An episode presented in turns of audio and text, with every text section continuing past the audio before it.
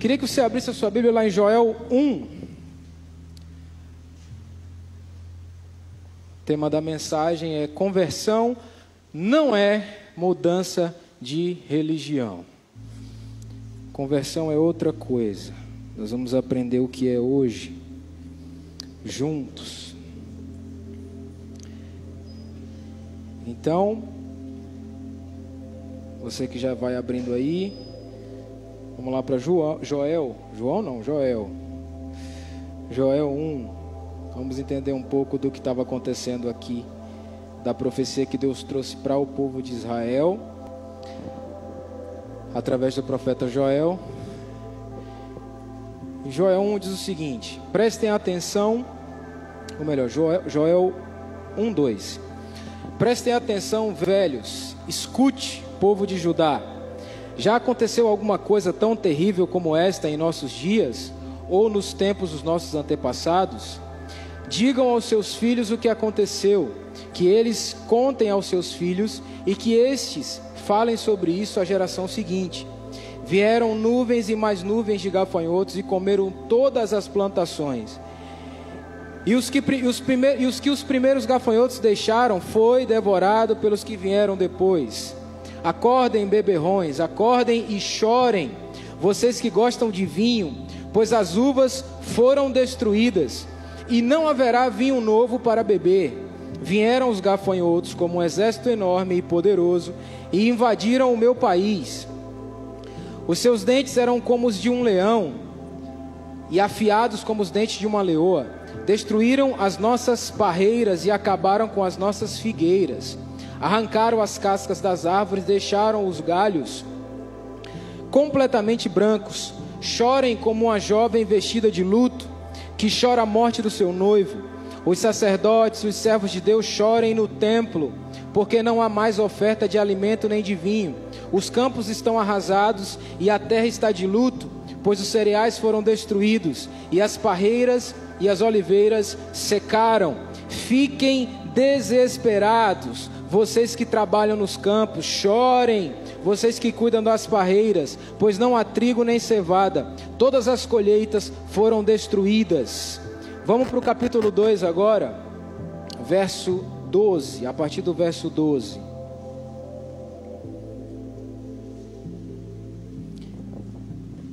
Mais uma vez, Deus vem dizendo aqui: O Senhor Deus diz: Mas agora voltem para mim com todo o vosso coração, jejuando, chorando e se lamentando.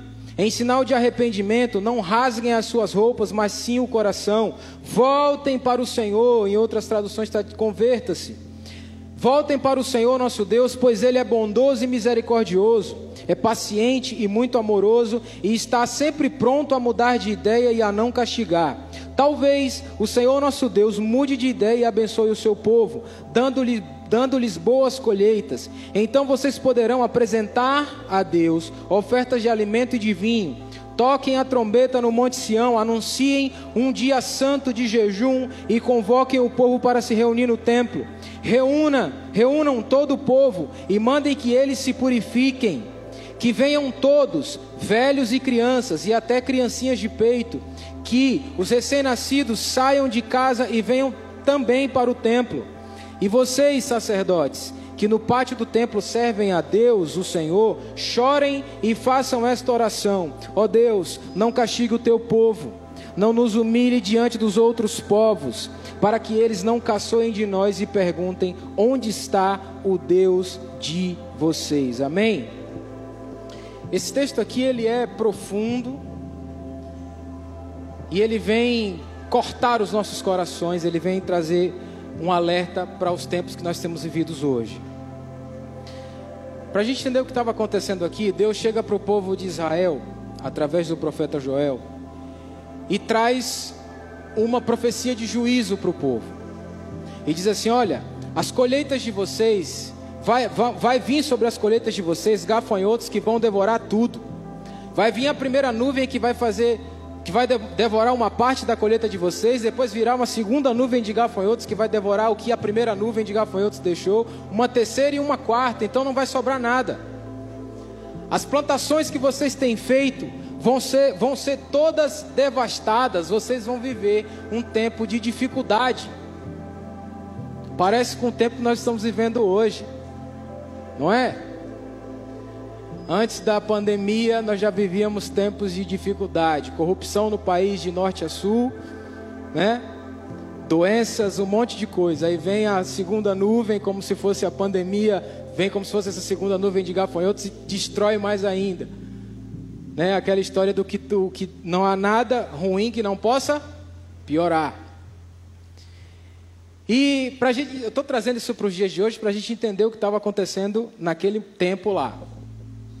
Deus chega para Joel e diz: Olha, fala para o povo que vai acontecer, que eu vou mandar né, nuvens de gafanhotos para destruir a plantação deles. Que tempos de dificuldade vão chegar até eles. E tem uma coisa interessante aqui, vamos voltar lá no capítulo 1. Olha o que, que diz aí o versículo 5. Acordem, beberrões, acordem e chorem. Isso aqui é uma coisa interessante porque no tempo da crise a maioria das pessoas vão procurar auxílio aonde? Na bebida. Elas vão procurar refúgio, e aqui está falando de bebida, mas se engloba em todas as coisas. Tudo aquilo que te entorpece para fugir da dor, para fugir do confronto, é isso que está dizendo aqui. Acordem, não adianta vocês correrem para se entorpecer com o que quer que seja para aplacar a dor de vocês. Não adianta, acordem, chorem, busquem a minha presença. Vamos voltar lá para o capítulo 2, verso 12. Esse é o, o versículo chave da mensagem inteira. Deus diz assim: Mas agora voltem a mim. Existe uma solução para tudo isso. Vocês estão vivendo tempos de crise, vocês estão vivendo numa crise e crises sucessivas. Crises em que uma é pior do que a outra. Mas o Senhor diz: Mas agora voltem a mim. E se Deus está dizendo assim, voltem a mim, é porque nós estamos afastados dele. A nossa direção está contrária à direção de Deus. E tem uma coisa interessante, como a gente estava falando sobre conversão, e convergir é você mudar de rota. Você está indo numa rota e você vai fazer a conversão para outra rota.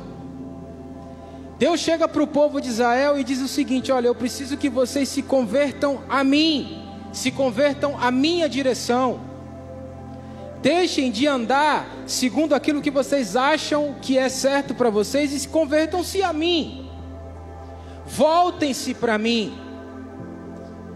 E tem uma coisa interessante nessa tradução, joga aqui, Lipe, na tradução desse texto aqui, que é a linguagem é, é, de hoje, fala que, mas agora voltem a mim. Isso quer dizer o quê? Que nós estávamos um dia com Deus e demos as costas e caminhamos o nosso caminho. Voltem a mim. Em outras traduções está dizendo convertam-se, não é? Quem está dizendo na, tradução, na tradução converta-se aí? Converta-se, mude sua rota. E tem muita gente que acha que conversão é mudar de religião. Tem muita gente que vem para a igreja e que diz assim: não, eu vou para a igreja porque eu preciso me libertar. E às vezes ele só trocou de prisão. Ele muda a religião, ele deixa de ser católico, passa a ser evangélico e quando você vai dar uma olhada na vida dele, não mudou nada, só mudou a religião. Só mudou a religião. O que antes ele, não, ele, ele fazia, ele não faz mais. Ah, eu não posso mais. É, o cara jogava futebol, sei lá, todo domingo de manhã com os amigos que agora são mundanos para ele. Aí eu não vou mais jogar bola com os meus amigos porque eu não vou me misturar com os ímpios. Porque eu aprendi, a religião me ensinou que eu não posso me juntar com os ímpios. E aí ele não vai mais. E aí ele troca de religião, ele troca de. Não, eu não posso, porque se eu for eu vou me misturar.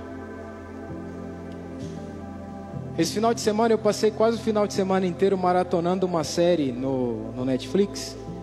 Maria Madalena. Queria indicar para que todos vocês assistam. Acho que Lore já assistiu.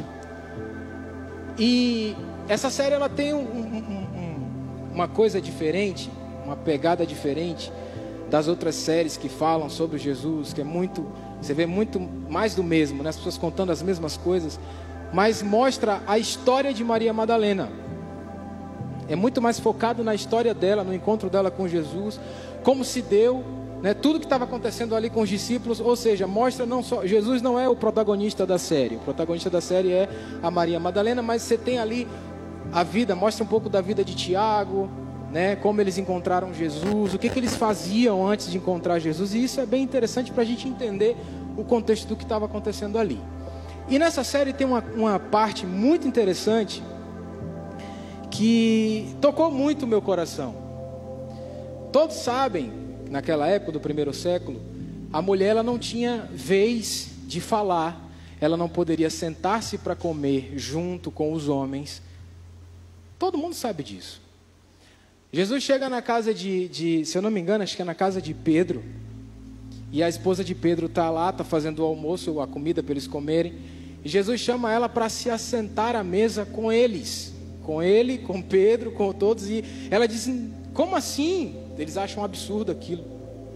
Aí Jesus pega e coloca ela lá no meio de todo mundo, quebrando protocolos. Dizendo: Olha, eu não vim para separar você, você não me conheceu para virar um ET e não conversar com ninguém. Eu te separei para que você seja sal e você, dê, e você dê sabor à vida do outro, não que você afaste o outro de você. E aí a gente fica, a religião ensina a gente que, nós, que se converter é a gente mudar os nossos hábitos, mudar as pessoas com, com as quais a gente anda. E a religião nos propõe uma mudança externa. A roupa que eu vestia eu não visto mais. O esporte que eu praticava eu não pratico mais. E por aí vai. E aí o cara muda externamente, mas internamente ele continua sendo o mesmo mentiroso. Ele continua tratando a mulher dele como um lixo. Ele continua fazendo as coisas que ele fazia na religião antiga. Era melhor nem mudar de religião. Era mais sincero se você continuasse na religião que você estava. Porque quando eu digo assim, eu me converti a Deus, eu me converti a Jesus, isso está dizendo, eu mudei as minhas atitudes por completo. Deus chega para o povo de, de Israel e diz para Joel: diga para eles que não adianta eles ficarem só preocupados com as coisas externas, com a colheita, eles precisam voltar-se a mim. E voltar-se a mim vai muito mais do que você começar a falar um jargão de crente. Ao invés de dar bom dia, o cara dá paz do Senhor. E o tempo inteiro, glória a Deus, glória a Deus, mas continua mentindo, continua fraudando, continua fazendo as coisas erradas que fazia. Você quer saber quem é uma pessoa? Você quer conhecer alguém? Pergunta para a família dele. Diga para o seu irmão, meu irmão, quem é você em casa? Quer conhecer a minha vida? Quer conhecer quem é Ud fora do altar? Quer conhecer quem é Ud fora da bateria? Quer conhecer quem é Ud na segunda-feira de manhã? Pergunta para minha esposa: cadê ela? Tá onde? Manda um WhatsApp para ela e pergunta.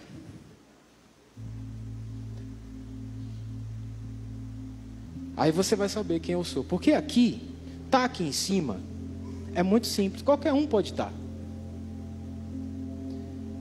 Se chegar um cara aqui, bom de oratória, pegar esse mesmo texto que eu, preguei, que eu, tô, que eu montei aqui, e subir aqui e falar, a gente vai dizer glória a Deus. Se a gente pegar aqui, a gente estava cantando aqui, né? Vem, como foi a música que a gente cantou a última, que eu não lembro mais? Eu tenho esse problema, viu, gente? Eu não. Eu não... Vocês lembram aí qual foi a música? Hã? Yeshua, não, a outra, a outra de adoração. Hã? Qual foi, Carla? Carla do louvor, não lembra? Misericórdia. É, fogo em meus olhos. Não, não, sabe o que? Deixa eu abrir um parêntese aqui. É porque às vezes a gente do louvor, a gente recebe o repertório na terça para tocar no domingo. A gente ouve e tal, mas chega no domingo eu nunca, eu nunca lembro. Eu sempre pergunto, Carla, qual é a próxima? Fogo em teus olhos. Se a gente botar aqui, fala o nome de um cantor aí, qualquer um que vier na sua cabeça, qualquer um. Não precisa ser crente não, qualquer um, um cantor geral. Hã? Djavan, é bom. Se a gente botar Djavan aqui cantando fogo em teus olhos, ele com aquele violão maravilhoso. A gente vai dizer, pô, glória a Deus.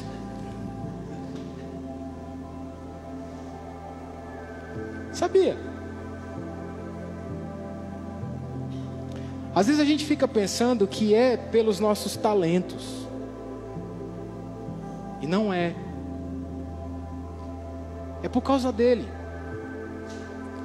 Porque, como eu estou falando, você pega alguém bom de oratória, você pega alguém bom que sabe falar bem, bota ele com esse texto aqui, ele vai falar a mesma coisa, mas existe uma diferença entre você falar de acordo com aquilo que você sabe com seus talentos, existe a diferença de você dizer assim: Deus, ainda que talentos eu tenha, mas eu vou fazer por amor do teu nome, porque eu me converti ao Senhor. Eu mudei, não foi externamente. Eu mudei de dentro para fora. As pessoas olham para mim e não veem quem eu era antes, elas veem um novo ser. É por isso que Jesus convida, Jesus chega para Nicodemos e diz: Nicodemos, você precisa nascer de novo. Jesus chega para Nicodemos, Nicodemos encontra ele na, na, de madrugada, porque Nicodemos era um, um homem de patente alta e não podia ser encontrado com um cara que estava causando um alvoroço, um alvoroço em Jerusalém, curando gente para todo lado. Nicodemos chega para ele e diz assim: Vem cá, o que é que eu faço para ter a vida eterna? Eu faço o quê? Jesus falou: Se você não nascer de novo, não tem negócio, não tem como. Então nós somos aquela geração que está muito preocupada com o externo, a gente está muito preocupado em mostrar a nossa estrutura de crente. Nós somos a igreja de Jesus na terra. A gente consegue fazer isso.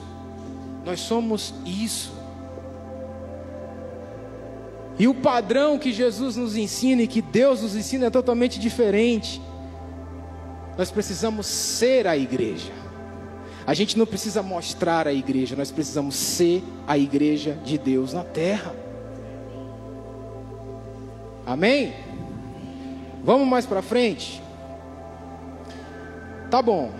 OK, eu sei que conversão não é mudança de não é mudança de religião. Mas o que de fato é conversão? Você que está anotando, vamos lá. A primeira coisa que conversão é, e que ela precisa ser, ela precisa ser profunda e visceral. Olha o que diz aí no verso 12, no, no, no comecinho. Mas agora, voltem-se a mim de todo coração. Com todo coração. Então eu não posso chegar e dizer que me converti a Deus se não for de todo coração. Se Deus ele diz assim, voltem a mim de todo coração, é porque existem as conversões falsas. Então às vezes nós estamos na igreja, nós cantamos a música, nós adoramos o Senhor, nós falamos com o nosso dialeto crentez. Ah, eu não posso, isso eu não posso, aquilo eu não posso. Ah, nós somos a igreja do não posso mas o nosso coração está longe. A nossa conversão é rasa. A nossa conversão não entra, a nossa conversão, ela não é tão profunda e visceral a ponto de mudar o nosso caráter. Toda e qualquer conversão que não passe por mudança de caráter, ela é falsa. Porque não adianta eu vir para a igreja, montar uma caricatura, montar uma estrutura, montar um personagem e vir para a igreja com esse personagem, sendo que na segunda-feira a minha esposa sabe que eu não sou nada daquilo de que eu estava no domingo à noite na igreja. Isso não é conversão, o nome disso é falsidade. Nossa, saúde, é pesado, é. É a verdade que você não vai ouvir em outros lugares. Porque os outros lugares estão preocupados só com o dízimo que você vai entregar nesse altar. A maioria das outras igrejas estão preocupadas só com o conforto, só vai falar para você aquilo que te, que te conforta, que conforta o seu ego. Você é bom, você vai ser vencedor, você não vai ter dores. E o Evangelho não é nada disso que esses caras pregam. O Evangelho é confronto direto e reto todo dia. Fica quem suporta. Por isso que Jesus disse: Quer ser meu discípulo? Ah, quero, Senhor, maravilha. Ver o Senhor curando, ressuscitando gente. Beleza, negue-se a si mesmo, tome a sua cruz e venha. Se não aguentar, fique em casa e volta. Vai enterrar. Deixa que os mortos enterrem seus mortos. Se você não quiser, vai você enterrar os mortos. Foi isso que ele falou. Jesus, eu quero te seguir, mas deixa eu enterrar meu pai primeiro. Não, filho, faz o seguinte: deixa que os mortos sepultem os mortos. Se você não entendeu que me seguir é renúncia todo dia, então fique em casa. Se você não entender que conversão é mudança de rota, fique em casa, mas não abra sua boca para dizer eu me converti. Amém? Fica até difícil dar um amém depois de um negócio desse, né? Às vezes a gente fica pensando assim, ah, eu me, o cara se converte, vem para a igreja. Assim, não, me converti agora, eu sou cristão. A pior raça para se fazer negócio é crente. Tem crente que é ruim, gente. Tem algum desses aqui? Não, eles não vieram para o culto hoje, né? Não, amém, glória a Deus. Os caras cobram um preço maior, faz as coisas não cumpre. Quem conhece gente assim? Seja sincero. Levanta a mão, irmão. A gente está aqui hoje em casa. Ah, tá na live ali, né? A gente corta depois. Mas assim, somos nós. Às vezes a gente fica pensando assim: ah, mas, poxa, eu me converti, você se converteu, mas a sua vida profissional não. A conversão ela tem que invadir tudo, ela tem que invadir seu escritório, ela tem... É por isso que às vezes eu não concordo com a pessoa que diz assim: "Ah, a minha vida secular, não existe vida secular e vida cristã. A sua vida é cristã em todo o tempo." Ah, não, porque é, no meu trabalho, não, você tem que orar no seu trabalho, sim. Não, porque é, aqui eu não sei né, como as pessoas são. E você? Se você não sabe como os outros são, mas você é discípulo. As pessoas têm que bater o olho em mim e você dizer, poxa, parece com Jesus. O que é que eu faço para ser parecido com Jesus igual você? A gente vai dizer para ele: mude a rota, volta, voltem-se a mim. E é o que Deus chega no versículo 12 aqui. Voltem para mim de todo o coração. Não adianta a gente abrir a nossa boca e dizer, Eu quero a tua presença, Senhor. A primeira coisa que você tem que fazer antes de dizer isso é examinar seu coração para saber se você está falando aquilo da boca para fora. Se você está falando aquilo porque o pessoal está cantando, aí fica feio você não acompanhar o louvor. Ou se de fato é verdade. Eu quero a tua presença. Eu quero que vem com o peso da tua glória. Sabe o que é isso, irmão? Vem com o peso da tua glória. Flua o rio de vida aqui. E às vezes eu digo assim, poxa, vem com o peso da tua glória. Eu estou dizendo a Deus, Deus, vem com o peso para organizar o que precisa ser organizado. E às vezes tem coisa lá dentro da sua, da minha, da sua vida que não está desorganizado. Que se Deus de fato vier com o peso da glória dele, ele nos fulmina. Porque de Deus não se zomba de Deus não se zomba. Nós estamos vivendo no tempo da, da, da geração rasa. Ninguém quer mais profundidade da palavra, ninguém quer mais, sabe, buscar ao Senhor. Uma, uma coisa importante que eu estava que eu assistindo na série: Pedro chega para encontrar Jesus, e aí ele pergunta para Jesus quem Jesus é. Quem é você? Jesus para, olha para ele e fala assim: Eu vou orar, e sai. E aí Pedro fica: Como assim? O cara está conversando comigo, sai para ir orar. E eu fiquei pensando: Meu Deus, a gente não ora nada. A gente não tem tempo com Deus. Eu não estou falando que você tem que ficar o dia inteiro no seu quarto. Não, eu estou dizendo de intimidade. Existe uma diferença entre você falar com Deus e Deus falar com você. Existe uma diferença se você dá para Deus uma lista, acorda de manhã, Deus abençoa meu dia e tal e tal, mas espera aí, você faz silêncio para ouvir a Deus? É diferente. Tem pessoas que não têm oração, elas têm um monólogo. Elas falam, falam, falam, falam, falam e dizem assim: Ah, como eu faço para ouvir Deus? Fica quieto. Porque ele fala. Quantos já tiveram essa experiência aqui, sinceramente, de ouvir Deus dizer assim: fica quieto, não faz nada, eu vou fazer isso com você? Você ficou falando na hora que Deus falou com você ou você estava quietinho, caladinho? É assim. Mas nós queremos dizer, Deus, olha, Deus, o senhor não sabe, olha, eu fui para a igreja hoje, aí os meninos cantaram essa música, não sei o que, Deus falou assim, tá, cala a boca para eu falar com você, fica quieto. Ah, Deus não fala comigo, você não dá espaço para Ele falar. Isso é coisa de quem não se converteu a Ele ainda, não entendeu. Amém? Diga para o seu irmão: a conversão tem que ser verdadeira, de todo o coração. Toda conversão ela precisa ser unilateral, ok? Quando você se converte a Deus, Deus se converte a você. Como assim hoje? Pois é. Se você estava num, num caminho, numa direção, e você volta, Deus também se volta para você. Vamos lá para Isaías.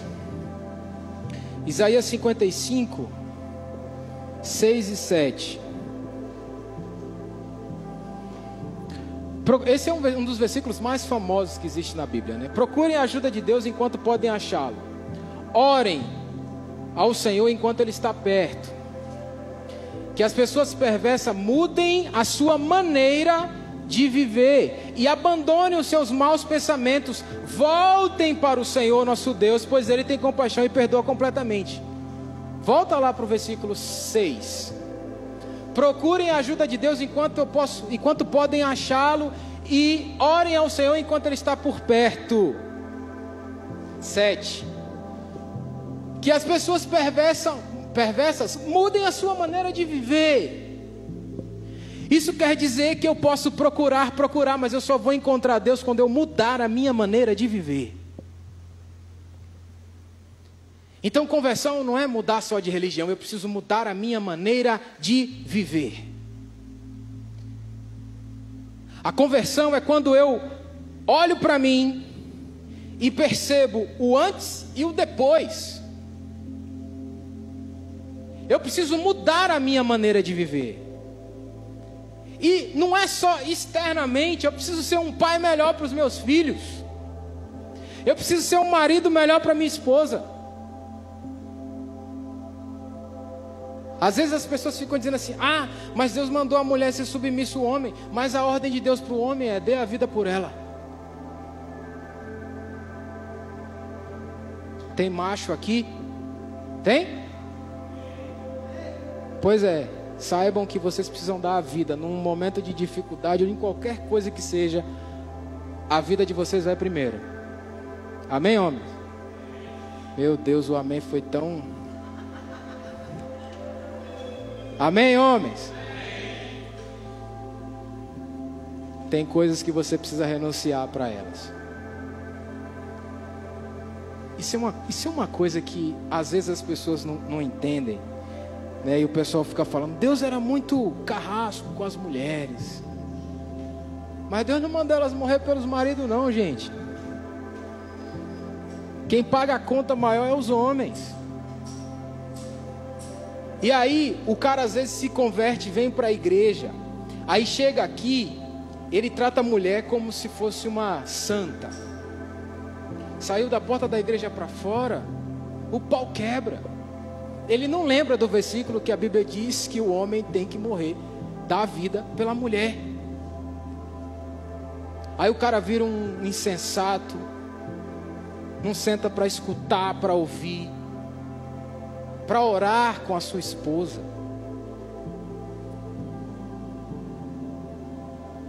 Não, mas você, olha, você não faz exercício físico, você está gordo. E você está fazendo o que para ajudá-la com isso? Ah, mas você, seu cabelo tá ruim. Pois é, tire do seu bolso e diga assim: minha filha, vá no salão lá e vá arrumar esse cabelo. Parcele para 300 vezes, a gente paga, mas vá se arrumar. Amém, homens? Diminuiu mais ainda. Amém, homens casados? Diga amém. Ela vai ficar bonita para você. Amém? Então, Isaías chega, Deus chega através de Isaías e diz: Olha, vocês precisam mudar a maneira de viver. Não é externo, é interno. Eu preciso ser alguém melhor. Eu preciso mudar a minha maneira de viver para que eu conheça, para que eu entenda, para que eu veja Deus, para que Deus se converta a mim, para que Deus volte-se para mim. Eu preciso mudar a minha maneira de viver. Eu preciso mudar não só o meu comportamento externo, mas eu preciso mudar internamente. Eu preciso olhar e ver que de fato e de verdade eu antes de me converter era um e hoje eu sou outro. E não é pela roupa que eu uso, não é pelo corte de cabelo que eu uso, mas é pelo meu caráter. É porque de fato eu entendi que para que eu possa me converter ao Senhor, eu preciso mudar de fato a minha maneira de viver. Amém? Por que, que eu estou dizendo isso? Às vezes, como eu falei no início, a gente muda externamente, a gente troca os nossos amigos. Porque a gente acha, não, fulano é mundano, fulano é ímpio. Salmo 1 diz que eu não posso me assentar na mesa dos escarnecedores. A pergunta que fica é: será que não tem escarnecedor dentro da igreja? Será que não tem ímpio dentro da igreja? Ímpio é quem pratica impiedade, portanto, em todos os lugares tem gente ímpia, inclusive na igreja. Ou vocês acham que no, no, no meio ali dos discípulos de Jesus não tinha ninguém ímpio? Judas estava lá, não estava? Hã? Era discípulo, andava junto, comia junto, era ímpio. E aí no seu trabalho você não quer criar relacionamento com aquela pessoa, não, porque aquela pessoa xinga. Aquela pessoa, não, ela, o palavreado dela é muito. Tá bom. E você, como sal da terra, tem feito o quê? Porque a Bíblia diz que nós, que nós somos o sal da terra e a luz do mundo. E o sal serve para quê? Para dar sabor às coisas. O que seria? Pode ser o melhor corte de picanha se não tiver sal a gosto não serve. Quem gosta de carne aqui, de picanha, de comer aquela, aquela picanha? Fala outra carne importada aí, tem uns novos agora, né? Hã? Como? Fala, puxa a máscara aí, porque eu não estou ouvindo. Hã? Cupim grill. Hã? Angus? Pronto. Qual é a mais nobre das duas? Essas carnes não são nada se não tiver o tempero. Não adianta você querer enfeitar muito, você fica, não, porque a carne é importante, é, mas se não tiver o tempero a gosto, não serve, não fica boa. Então, aquele seu amigo de trabalho que você olha assim e fala assim: Oxe, cidadão aí, sei não é pecador. Esse cidadão aí só fala mal dos outros. Senta lá com ele. Joga o tempero da palavra. Seja sal na vida dele. Quem sabe ele de fato é um grande evangelista. É alguém que vai ganhar muitas almas e está esperando só o tempero, que é você, para salgar a vida dele, para dar gosto à vida dele. Às vezes ele fica dando risada o tempo inteiro no trabalho. É só uma capa. O problema está lá dentro, às vezes está na família. E você nem sabe, você está julgando, porque você, não, eu não posso me misturar. Porque eu sou cristão e ele é ímpio. Quantas vezes nós somos, praticamos impiedade e nem sabemos?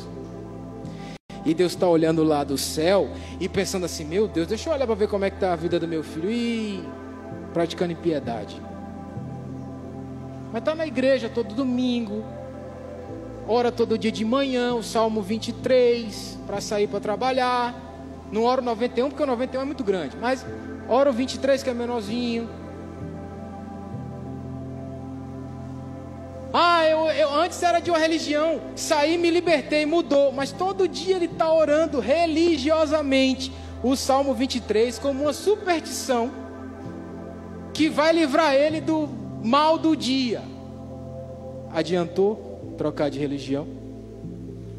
Continuou supersticioso, continuou mítico.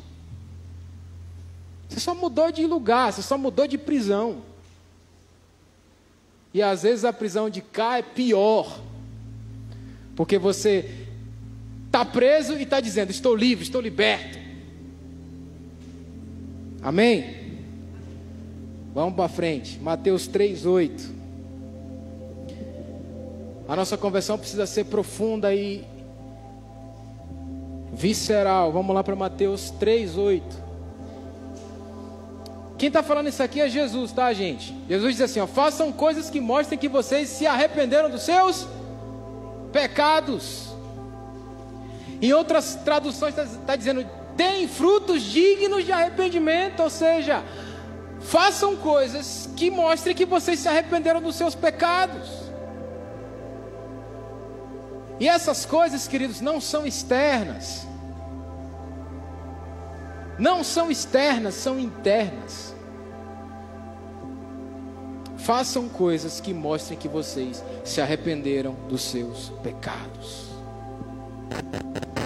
Jesus chega para a gente e diz: Olha, não adianta vocês ficarem, andarem comigo, caminharem comigo, se não gerarem frutos dignos de arrependimento.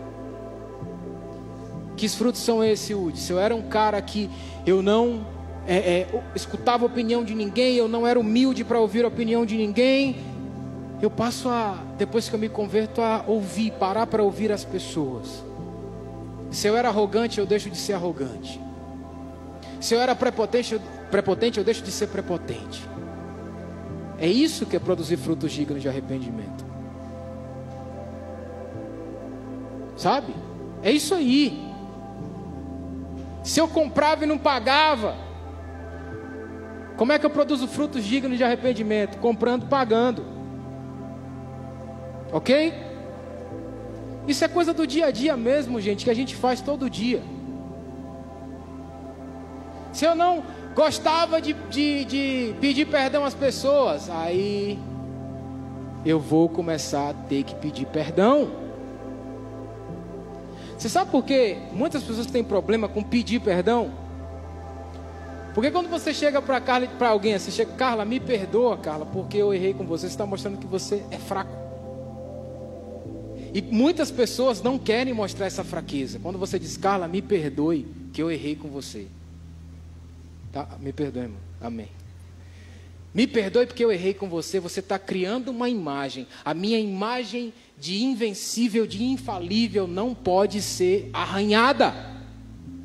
É por isso que muita gente tem problema em pedir perdão. Ok?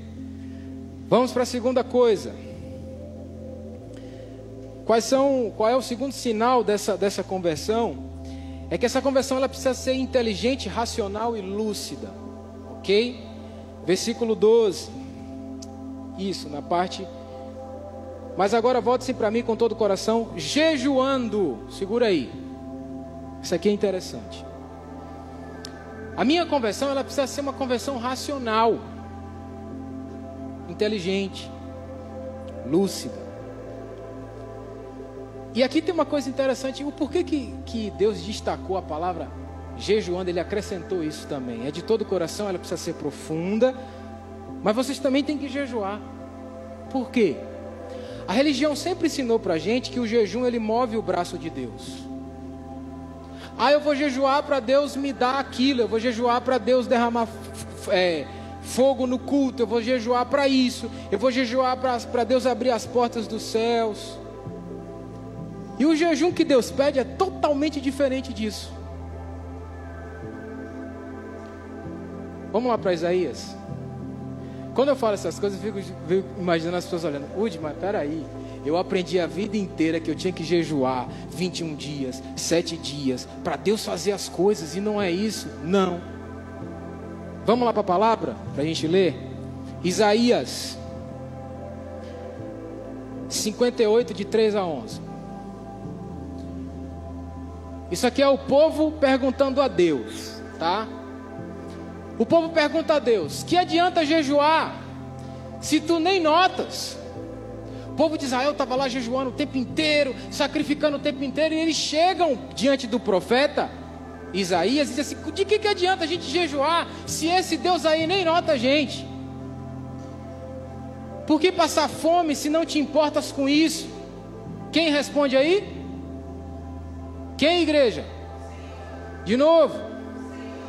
E o Senhor responde: A verdade é que nos dias de jejum vocês cuidam dos seus negócios. A verdade é que o jejum de vocês é só um momento em que vocês passam fome, mas vocês estão muito mais preocupados com os negócios de vocês. Vamos mais para frente. E exploram seus empregados. Quem está falando isso aqui é Deus, tá? Isso aqui já derruba por terra toda a nossa religiosidade em relação ao jejum. A gente pode continuar ou vamos embora? Então, vamos lá. Vocês passam os dias de jejum discutindo e brigando. E chegam até a bater uns nos outros.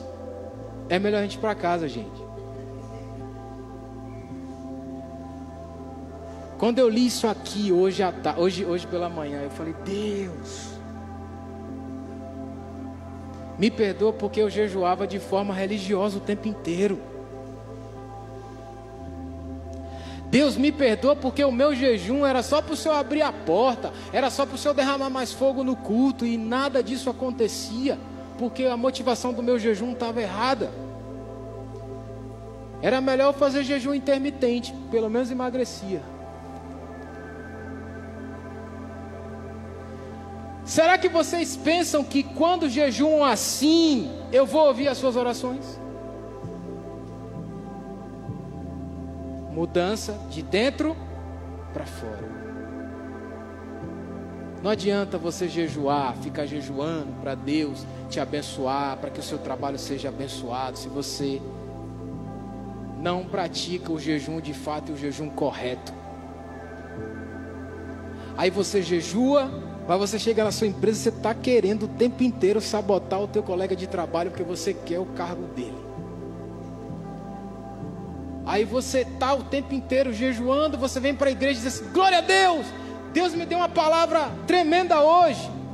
Mas você chega no seu trabalho amanhã, você faz um, você cria um cenário para fazer com que o teu chefe chame a atenção do teu colega de trabalho, porque você quer o lugar dele. Mas você está jejuando. E Deus está dizendo assim, ó, vocês pensam que quando jejuam assim eu vou ouvir as orações de vocês? Deus fecha os ouvidos para o jejum e para a oração de gente assim. É por isso que muita gente ora e as coisas não acontecem.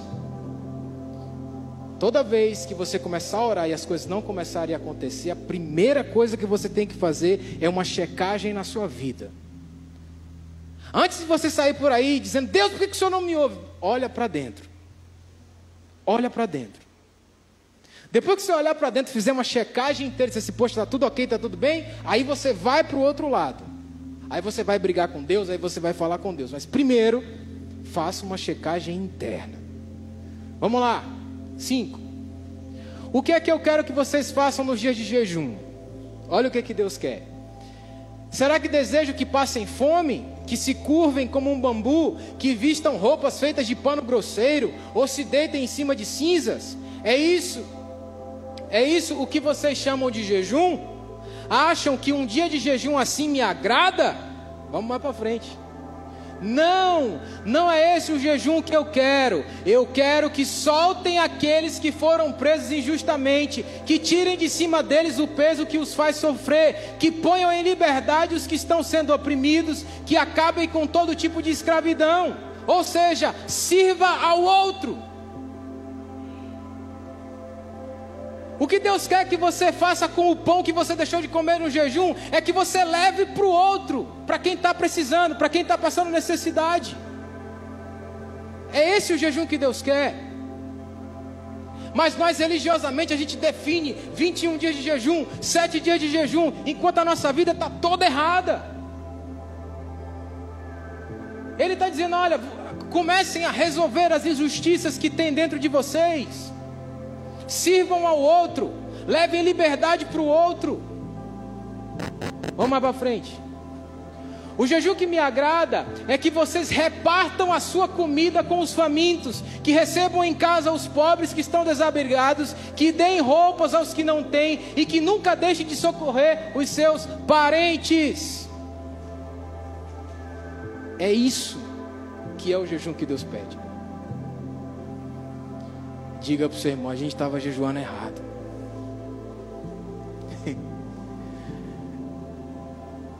Eu também fiquei chocado, igual vocês, quando eu li isso aí.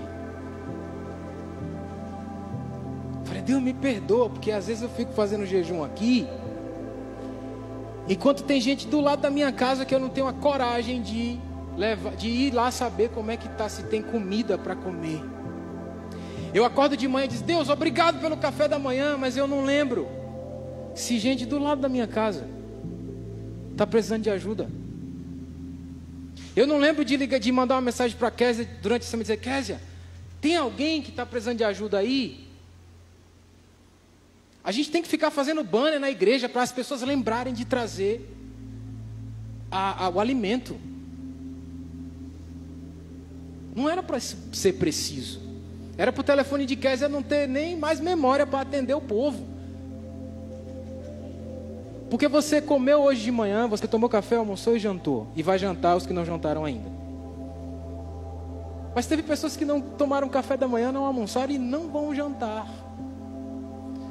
Mas nós estamos preocupados com os 21 dias de jejum que a gente tem que fazer, porque Deus precisa mandar fogo.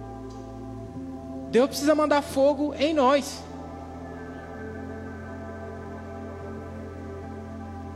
Esse texto é muito pesado. É, é porque nós somos muito rebeldes.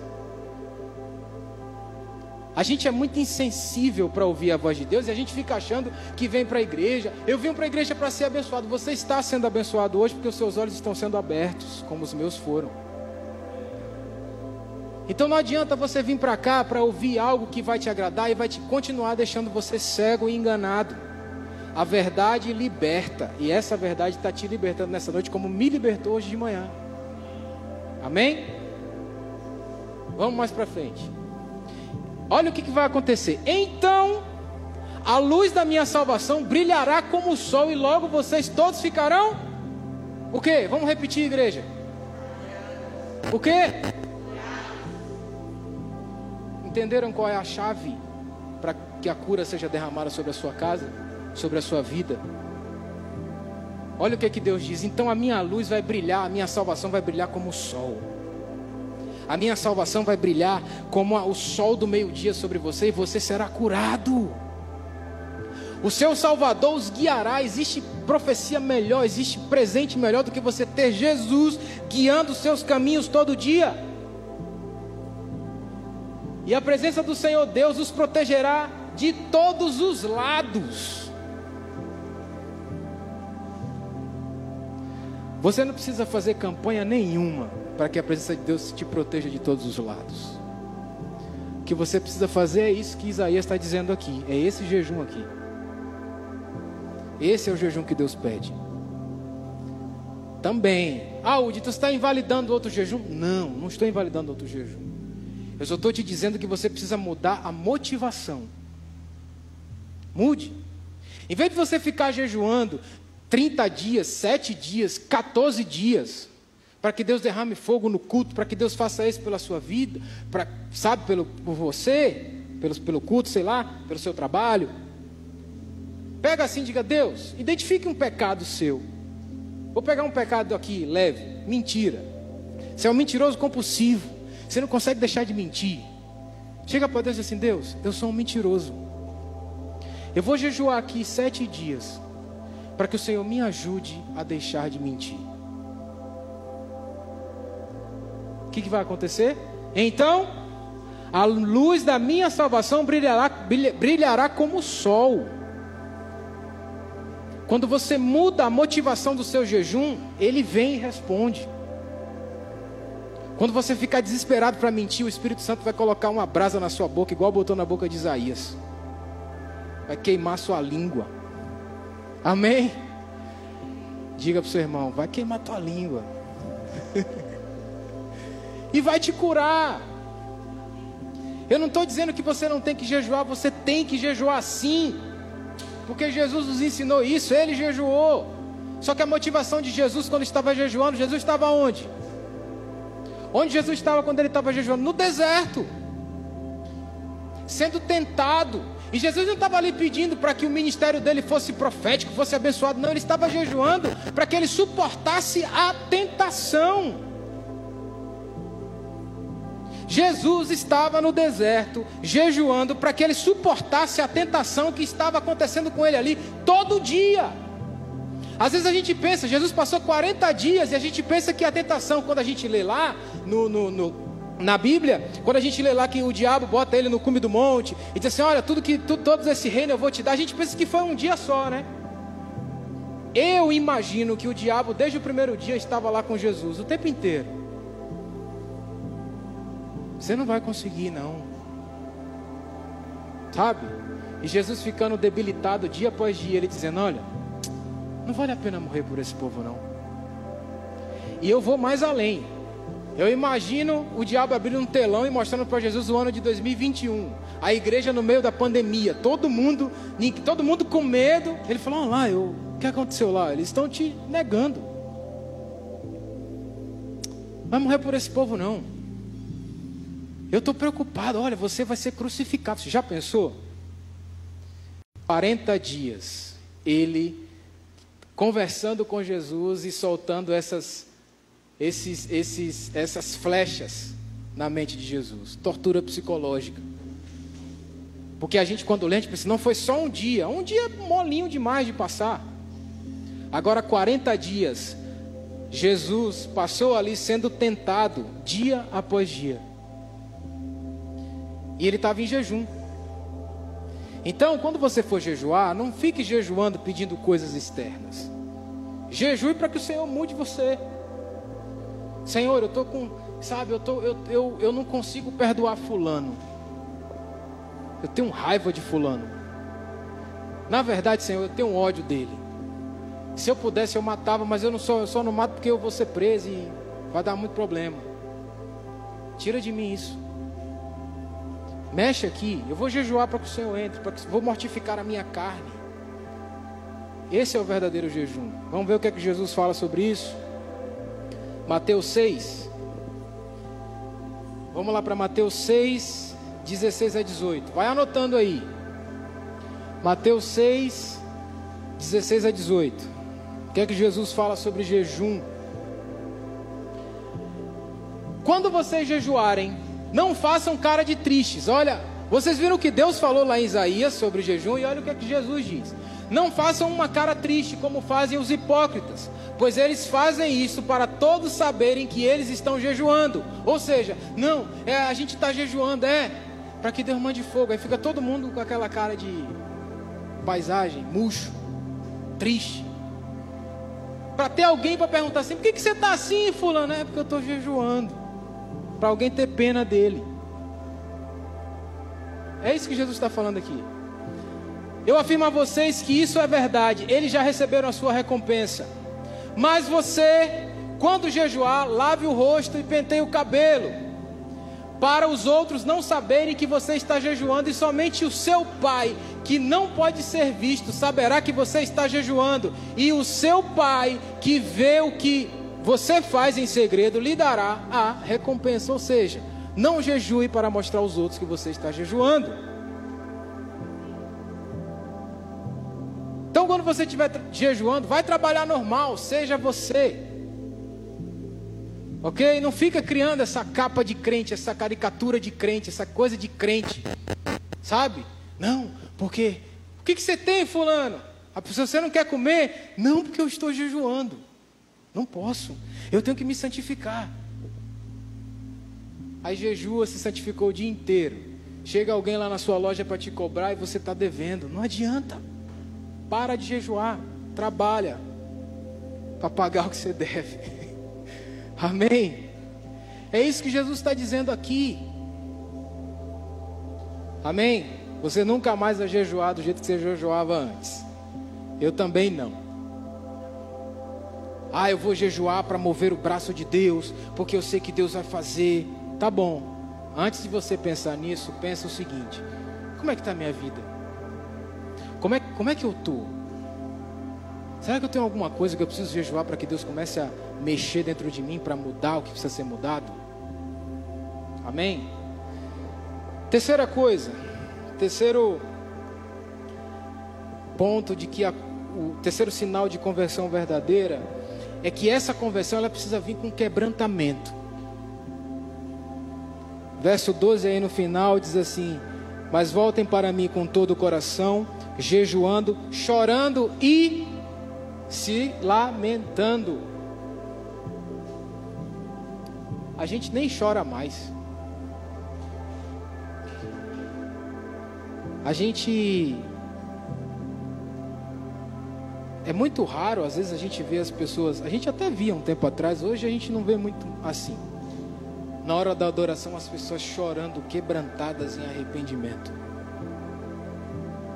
Às vezes ela chora porque a música tocou, porque a melodia da música entrou na alma, tocou e emocionou.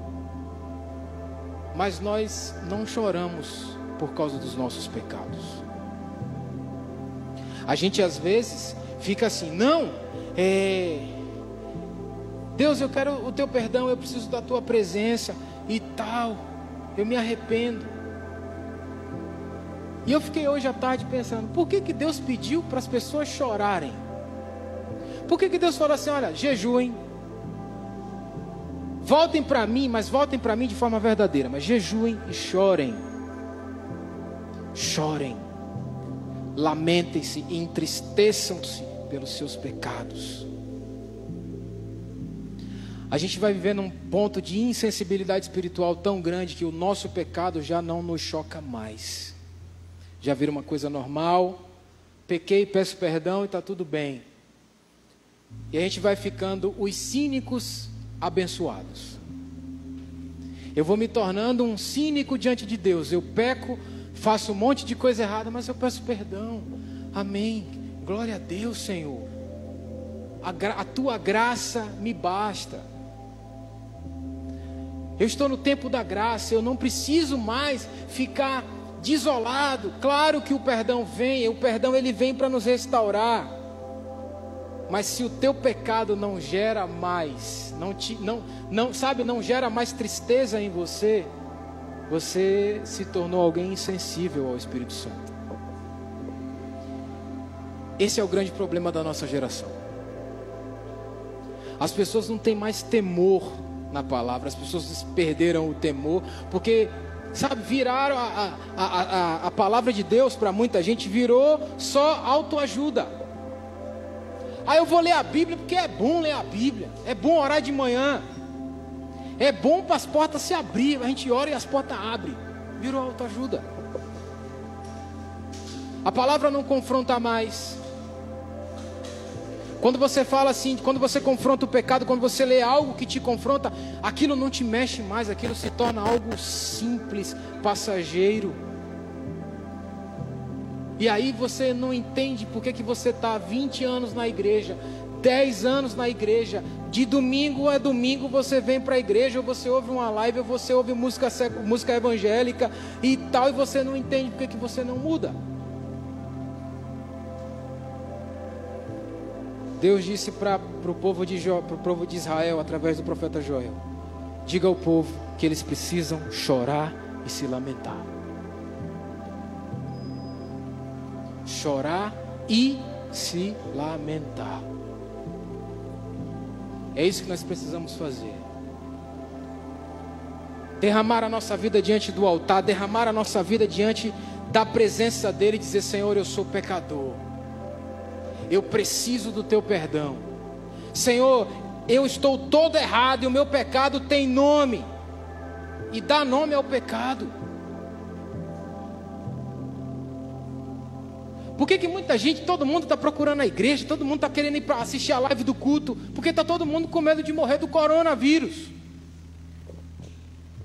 Mas a gente não tem que se voltar para Deus por causa de uma doença, nós temos que nos voltar para Deus porque nós temos a consciência de que somos pecadores e que precisamos de perdão. Ah, glória a Deus, eu vi uma pessoa essa semana, estava conversando com os amigos ontem, e um deles falou: Poxa, glória a Deus que, que as pessoas estão assistindo as lives dos cultos e tal. Eu falei: Amém, mano, glória a Deus. O problema é a motivação. Porque um ano atrás, no mês de abril do ano passado, a gente tinha congestionamento de servidor do Instagram, todo mundo acompanhando as lives dos cultos, porque não, vai que Jesus volta, né? Aí cantava aquela música. Quem assistiu aquele vídeo dos celulares nos prédios cantando aquela música? Porque ele vive. Quem assistiu aqui? Vocês lembram? Cadê aquele povo?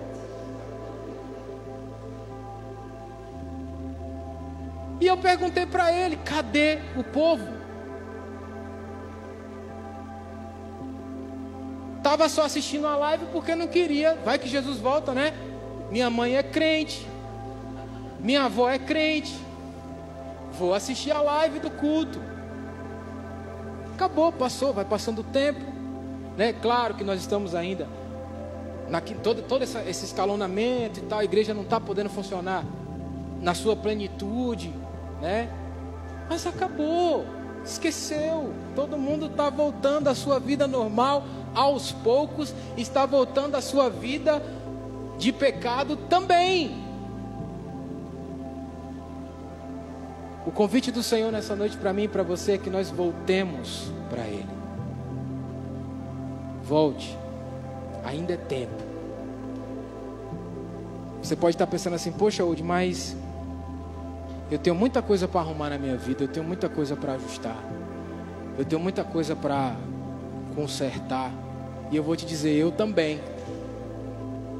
Eu também. Isso é para te encorajar e te dizer que não não tem sentido nenhum eu estar aqui em cima e pregar para vocês aquilo que eu não vivo. Como essa palavra de Isaías me deu um tapa na cara hoje de tarde. E a pergunta que Deus fez para mim, eu fiquei em crise, eu vou fazer para vocês. Que eu não fique em crise só, eu passo as minhas crises para que vocês fiquem em crise comigo também. Qual é o nível da nossa conversão? Você imagina Deus chegando para você, você lendo um negócio, Deus perguntando: Você, você se converteu a mim mesmo? Ou para você é legal você ir para o culto, para você é legal você tocar, para você é legal você pregar, para você é legal, é legal você estar com a galera da igreja? Você se converteu a mim? Ou para você é muito bom você fazer o que você faz hoje? Para a gente fechar, de fato, vamos lá para Joel 2,28, vamos ver o que, é que Deus tem para nós. Joga aqui, Lipe, para a gente fechar e já orar. Olha o que, é que o Senhor diz para cada um de nós. Depois disso, depois de quê? De voltarmos para Ele. Eu derramarei o meu espírito sobre todas as pessoas. Quem quer avivamento aqui? Quem quer ser cheio do Espírito Santo? Quem quer ser cheio do Espírito Santo hoje? Diga amém. A gente precisa fazer isso. Os filhos e as filhas de vocês anunciarão a minha mensagem. Você já imaginou o que é o seu filho dentro de casa andando na rua pregando o evangelho, uma criança de 4, 5 anos? Os velhos sonharão e os moços terão visões. Bota lá, Lipe, 29. Até sobre os escravos e as escravas eu derramarei o meu espírito naqueles dias. Nós estamos vivendo nos dias de hoje. Quando nós nos convertemos de verdade, o Espírito Santo é derramado sobre nós. Agora está a resposta aí, porque você fica dizendo, ah, eu tenho 20 anos na igreja e não consigo sentir a presença de Deus. É isso. No dia que você se converter de verdade, o Espírito Santo vai ser liberado sobre você. Ah, mas fulano de tal orou por mim e eu não recebi. Pois é, o problema não foi de fulano de tal, o problema é seu, é nosso, é meu.